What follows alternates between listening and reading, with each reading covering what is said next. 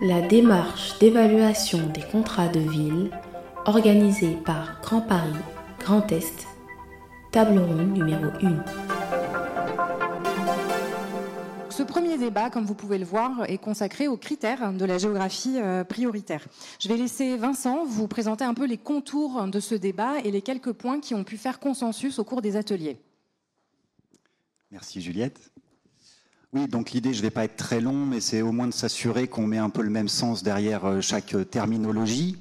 Euh, du coup, la géographie prioritaire, évidemment, c'est donc ce qui définit les quartiers prioritaires de la politique de la ville, donc les fameux euh, QPV. Donc ça définit donc les critères de sélection de ces quartiers et ça pose également les limites territoriales de ces, quartiers. Et donc l'enjeu, c'est que quand on est quartier prioritaire politique de la ville, c'est ce qui donne accès aux moyens dédiés de la politique de la ville. Euh, pour rappel, du coup, c'est depuis donc 2014 et le ministre est revenu dessus euh, qui a été défini hein, le critère unique pour définir ces quartiers prioritaires qui donc se basent sur la pauvreté, c'est-à-dire en fait la concentration des populations ayant des ressources inférieures à 60% du revenu médian. C'est important aussi de, préciser que dans ce cadrage, donc le, niveau de, regard pour définir cette géographie prioritaire, c'est ce qu'on a appelé le carroyage, donc des carrés de 200 mètres par 200 mètres, donc montrer qu'il y avait quand même cette finesse euh, d'analyse. Et un autre critère, et pas des moindres, qui était un critère de densité, et qui est donc euh, le, le critère qui demande qu'il y ait au moins 1000 habitants regroupés sur ce quartier prioritaire.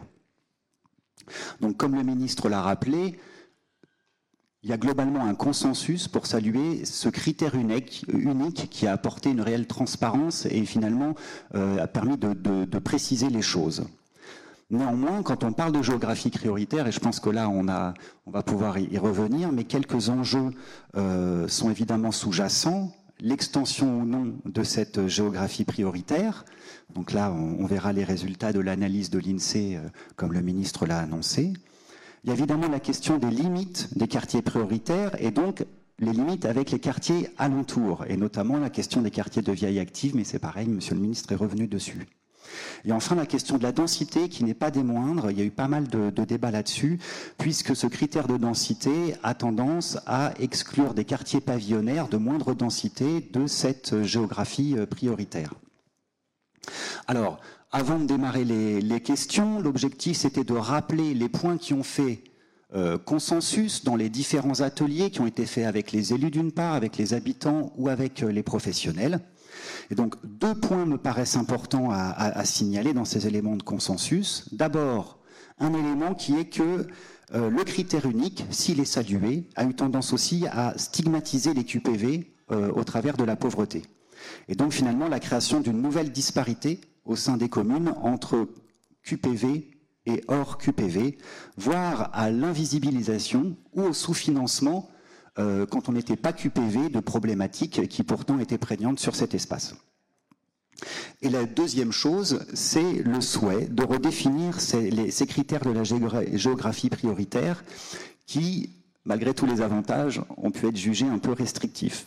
On notera par exemple le manque d'indicateurs humains ou d'intégration de phénomènes locaux, de mixité sociale, de gentrification ou de spéculation immobilière. Et euh, l'absence de prise en compte des secteurs vécus et l'absence d'intégration des secteurs pavillonnaires et des quartiers de veille active. Voilà, c'était pour vous donner un, un, petit cadrage. Et puis maintenant, je vais laisser donc Juliette présenter les intervenants et puis peut-être lancer les premières questions.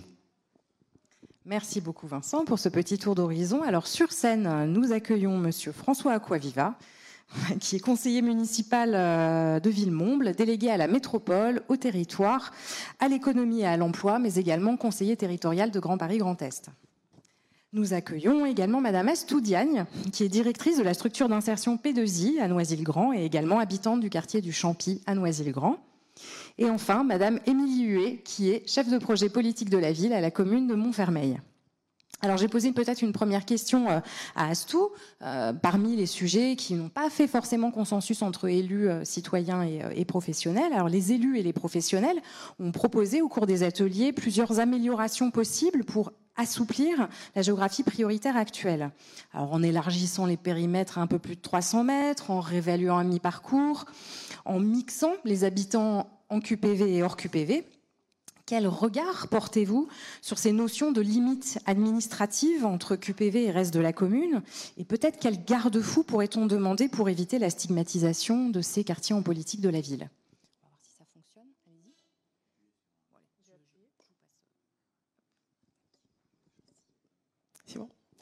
Euh, merci Juliette pour cette question.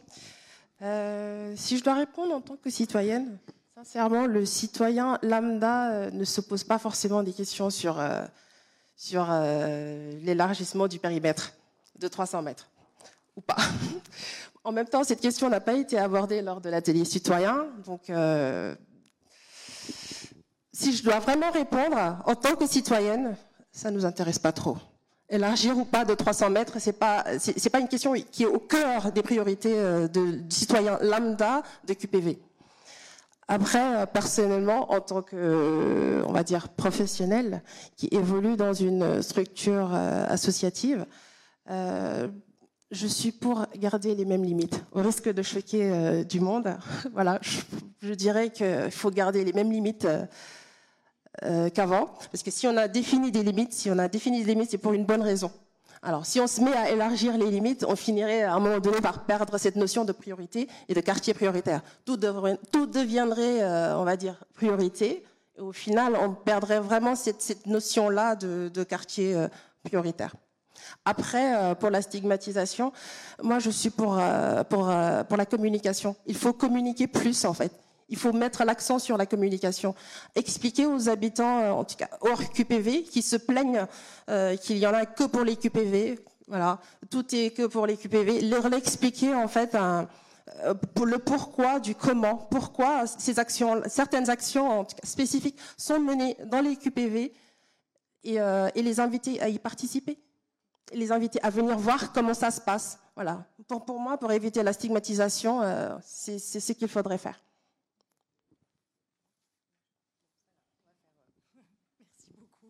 Astou, le, le, micro va revenir. Euh, je, crois que sur cette euh, question, justement, M. Aquaviva avait aussi un, un, avis un peu différent encore en tant qu'élu. Je vous laisse la parole, François.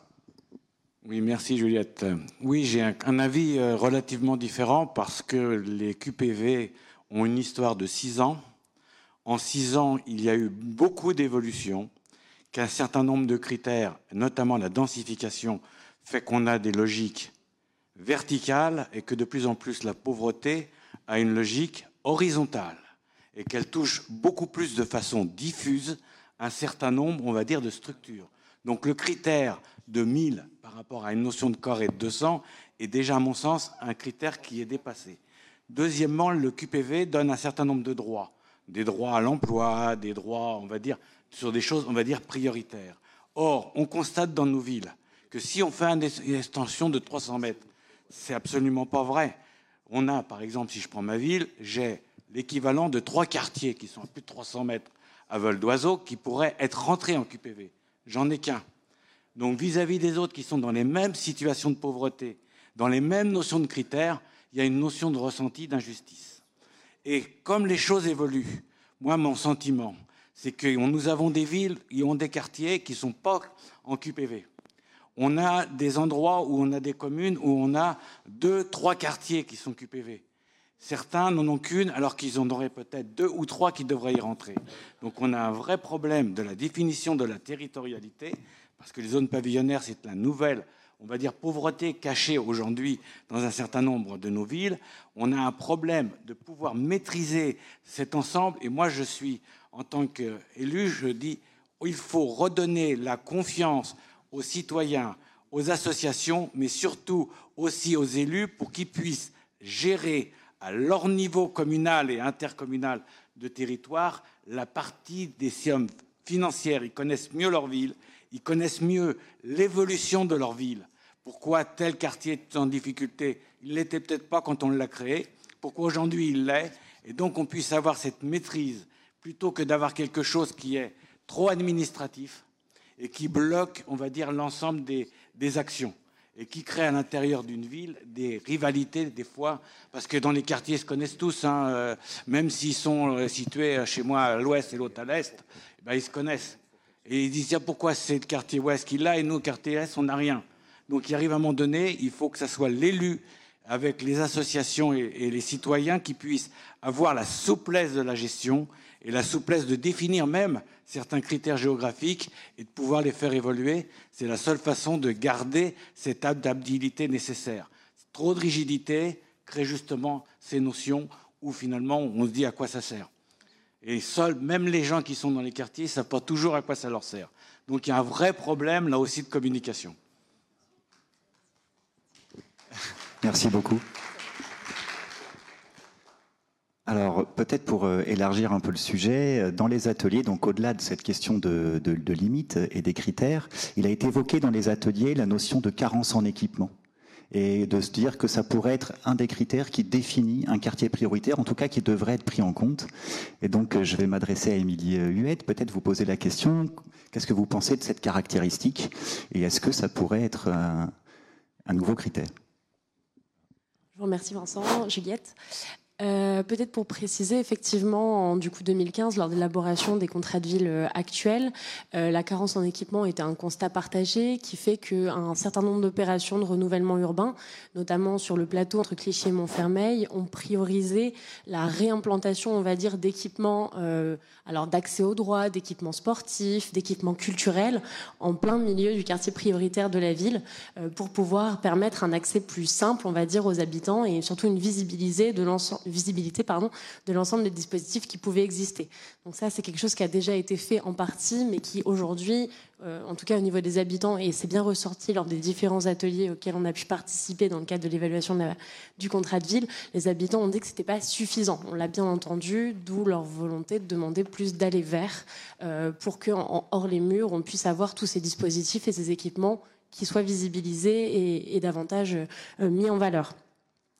Euh, on, peut préciser que euh, les, équipements sont-ils réellement, enfin la carence en équipement ou le manque de visibilité des équipements, est-ce que c'est vraiment une caractéristique des, QPV C'est ce que vous posez comme question.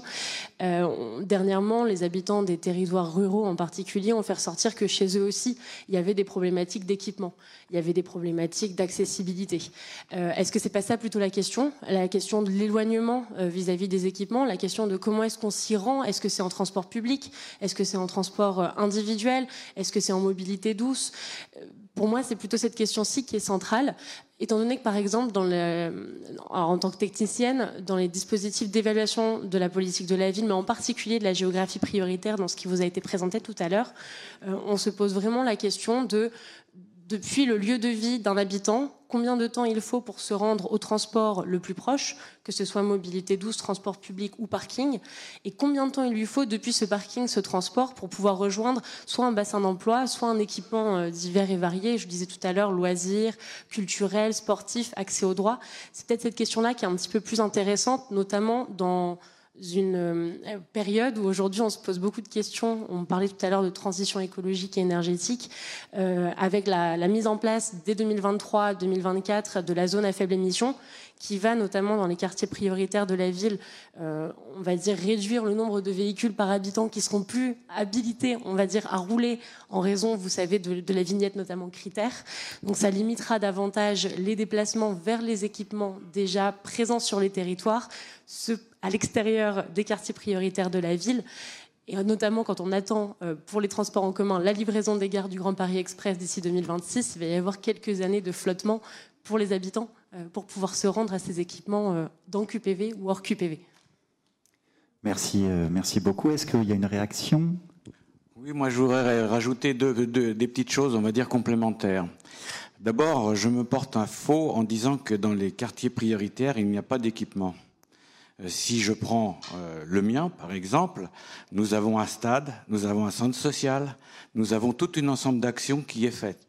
Parce que historiquement, euh, au niveau du quartier, notamment des Marnaudes, le côté qui existe, c'est que c'était un ancien stade de SNCF, et tout autour, en partie Bondy, autre territoire, une partie Villemont, notre territoire, et donc les gamins ne pouvaient pas aller jouer sur le stade, et donc il y avait vraiment un vrai problème de, de rupture.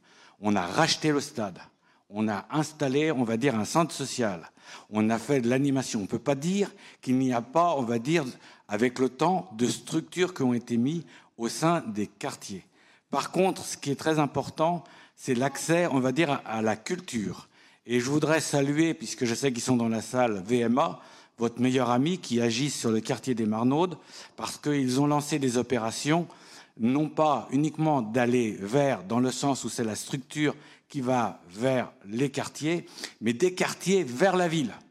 Ils ont donc organisé des transports pour faire sortir les gens de la ville et les amener à notre bibliothèque, amener où il y a des manifestations culturelles, et même ils ont été jusqu'à aller visiter le Sénat.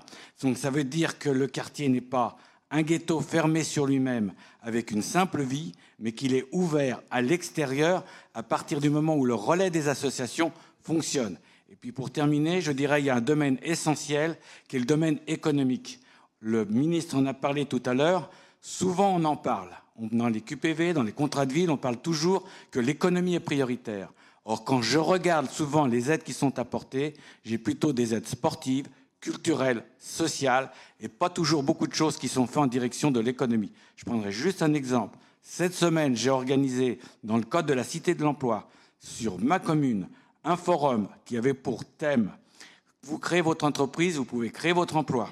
J'ai donc eu 150, plus de 150 personnes qui sont venues tout au long de la journée, parce que pour moi, dans l'étude économique qu'on avait faite dans les barrages des NPRU, j'avais constaté que dans les quartiers prioritaires de la ville, il y a beaucoup d'auto-entrepreneurs, il y a beaucoup de micro-entreprises, et que là, il y a aussi un véritable vivier, car si on ne leur donne pas les moyens de travailler et de pouvoir avoir des emplois, parce qu'il y aura l'entreprise qui sera proche ou dans leur quartier, eh ben on a raté l'essentiel de l'intégration.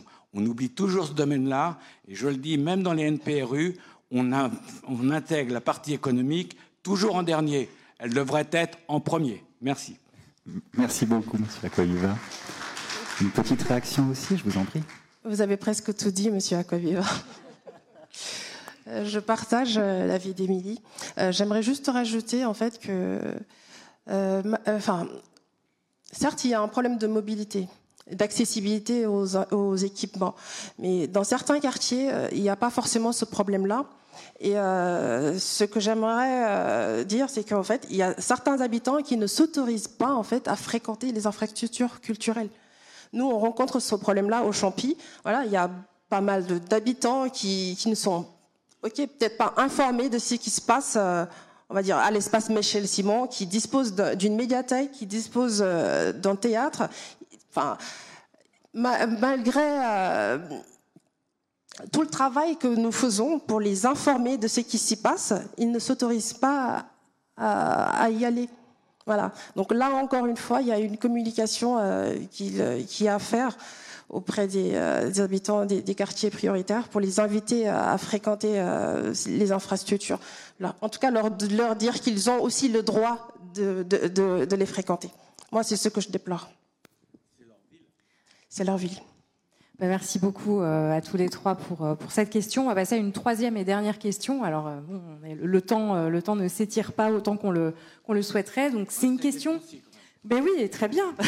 Alors voilà, il va falloir être concis sur une question qui, au fond, est assez complexe. Pour le coup, une question à vous, François. Euh, l'atelier citoyen a débattu d'une autre donnée qui lui semble caractéristique des quartiers en politique de la ville, c'est celle de la concentration de populations étrangères et d'origine étrangère. Euh, elles y sont effectivement statistiquement plus nombreuses qu'ailleurs. Et l'atelier euh, citoyen a en complément formulé le souhait d'un meilleur accompagnement de, ces populations pardon, dans leur intégration dans la société. Qu'en pensez-vous? Alors moi, je suis quand même, un, je vais dire, un ancien, un petit peu comme disait le ministre. J'ai connu les CUX, les contrats urbains de cohésion sociale, avant les politiques de la ville. Euh, j'ai lancé, quand on a réacheté dans le quartier des Marnaudes le stade à la SNCF, on avait exactement les mêmes problématiques. Donc j'ai à peu près une vision dans la vie des quartiers depuis 30 ans, et je constate que les populations ont changé. Les problématiques sont les mêmes. Et je me suis toujours interrogé pourquoi?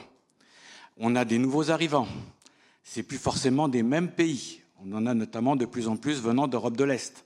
C'est plus les mêmes communautés qui viennent, c'est plus les mêmes forcément réflexes. Et donc la question que je me suis posée, c'est pourquoi? En fait, la réalité, c'est qu'il y a une sorte, comme dans les entreprises, de vie culturelle qui se crée, une sorte d'automaticité, et que dans la plupart des gens, c'est dans la tête que ça se passe. On est chez nous et on ne veut pas sortir du quartier. Alors, un nouvel arrivant, en termes d'immigration, a très vite compris un certain nombre de règles. Mais les règles de l'intégration d'aller vers la ville, parce que pour moi, tous les quartiers sont des quartiers de la ville, il y en a certains qui sont plus difficiles, qu'il faut aider plus que d'autres, mais c'est tous des quartiers de la ville. C'est comment on les fait aller dans la ville. Il y a beaucoup d'outils qui existent. Alors bien sûr, il y a des alphabétisations, il y a des associations et autres. Elles existent. Rajouter des choses, c'est plus difficile parce qu'on met quand même souvent des concentrations dans ces quartiers de toutes les aides sociales, plus peut-être que dans d'autres qui sont diffus. C'est plutôt au niveau de la pédagogie et de dire attendez, vous n'êtes pas tout seul, vous êtes déjà dans des structures qui existent. Mais vous savez, je le vois par exemple dans le côté émission locale, quand on a des priges, aller vers les jeunes et autres, mais ils connaissent déjà, euh, même les nouveaux arrivants, ils connaissent déjà une partie de leurs droits. Vous savez, ça fonctionne très vite. Au bas de la cage d'escalier, les informations vont très vite. Donc, euh, ils connaissent leurs droits, des fois même beaucoup mieux qu'un certain nombre, on va dire, de jeunes qui sont issus des, autres zones euh, et qui eux-mêmes, des fois, se retrouvent plutôt exclus parce qu'ils ont le manque d'informations. Donc, c'est plutôt une notion de communication par rapport à l'ensemble, on va dire, des structures existantes et surtout favoriser les associations locales. Je lance un appel, je ne sais pas si ça sera reporté, ce qu'on appelle le FDVA, le Fonds de développement de la vie associative. vous basculez sur la question des moyens, là, François. Oui, mais c'est indirectement, c'est indirectement lié. C'est indirectement lié. Or, euh, ça fait partie des réserves parlementaires. Et donc, euh, normalement, c'est fait pour aider les associations, les petites, les toutes petites, à se développer. Or, c'est souvent monopolisé par des grandes.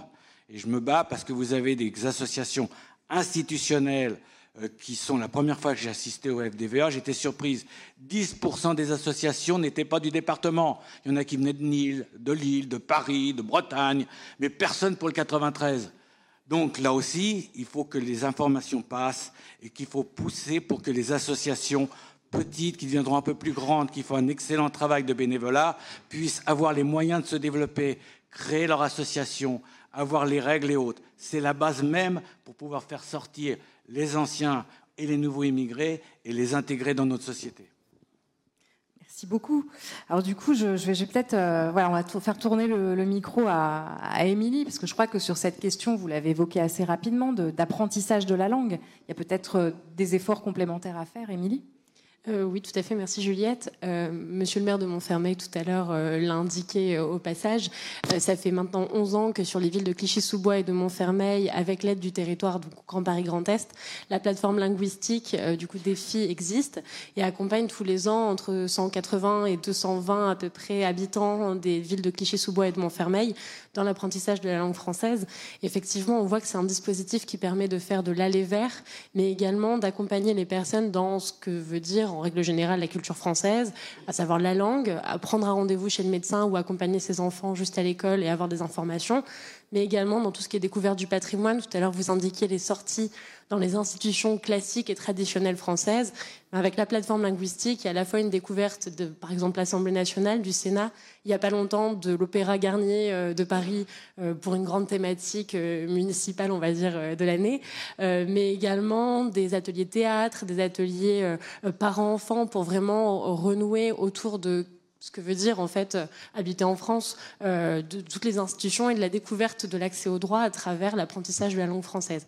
Donc c'est vraiment quelque chose qui fonctionne et tous les ans il y a un accompagnement vers également un parcours d'insertion emploi-formation du coup de ces stagiaires des cours de français euh, qui globalement en général ont envie de revenir et font passer le message assez facilement. Oui, cette plateforme qui est, une réussite, mais malheureusement n'existe pas partout euh, sur, sur le territoire. Peut-être Astou, un, dernier mot pour conclure sur cette question? Oui, euh, je vais abonder un petit peu dans le même sens. Euh, je vais parler en fait de notre structure. Donc, passerelle pour l'intégration et l'insertion. Nous avons aussi des ateliers linguistiques. nous avons à peu près 150 apprenants inscrits tous les ans et nous nous rendons bien compte en fait que nous ne couvrons pas le besoin du, territoire. Voilà, euh, il y a beaucoup de personnes qui sont sur liste d'attente. Moi, ce que je, souhaiterais dire aujourd'hui, c'est qu'il faudrait renforcer l'accompagnement des personnes d'origine étrangère. Voilà, nous ne couvrons pas tous les besoins, on s'en rend bien compte, et euh, voilà, c'est difficile euh, au quotidien de, recevoir des appels et de ne pas de ne pas pouvoir répondre en fait à, ces appels-là positivement, de ne pas de ne pas pouvoir inscrire ces personnes-là à nos cours de français. Voilà. C'est pareil en fait euh, pour, les ateliers numériques que nous avons. D'ailleurs, Monsieur Aquaviva, euh, nous avons, euh, nous bénéficions d'une subvention FDVA depuis quatre ans. Nous avons des ateliers numériques depuis quatre ans et idem. Beaucoup d'habitants sont sur liste d'attente et nous sommes persuadés en fait que nous ne pourrons pas les prendre, nous ne pourrons pas les inscrire. Voilà. Si on pouvait avoir plus pas pour nous, hein. en tout cas d'autres associations, encourager d'autres associations euh, à mettre en place euh, ces mêmes ateliers linguistiques et numériques, ce serait une bonne chose. Non, non, mais juste une, parole, on va dire, deux secondes. Euh, à l'initiative de Rollin, qui a organisé ce qu'on appelle des groupe opérationnel de suivi sur Gani, j'ai fait la même chose sur ma commune. Le GOS a pour but de réunir tous les acteurs de l'emploi, de l'insertion et de la formation d'une commune. Or, sur votre ville, vous n'êtes pas la seule. Il y a sans doute d'autres associations qui existent. Et il y a des moyens aussi qui existent. Mais souvent, les structures ne se parlent pas. Ou elles se parlent de façon marginale. De temps en temps, quand elles se croisent, on va dire, dans un forum ou quand il y a des dossiers à déposer. À partir du moment où elles sont organisées autour d'une ville, avec la volonté municipale, du maire et de son équipe qui mettent tous les acteurs autour d'une table, elles se parlent et elles se coordonnent. Et vous, vous avez peut-être d'autres acteurs qui auront des moyens complémentaires, qui existent et qui sont financés pour d'ailleurs. Donc, là aussi, sur les villes qui sont QPV et autres, là aussi, reprenons l'exemple qu'a fait Rollin sur Gagné et qui nous sert d'exemple. Faites des gosses. Là, si, ça aidera à la, démographie. Merci beaucoup.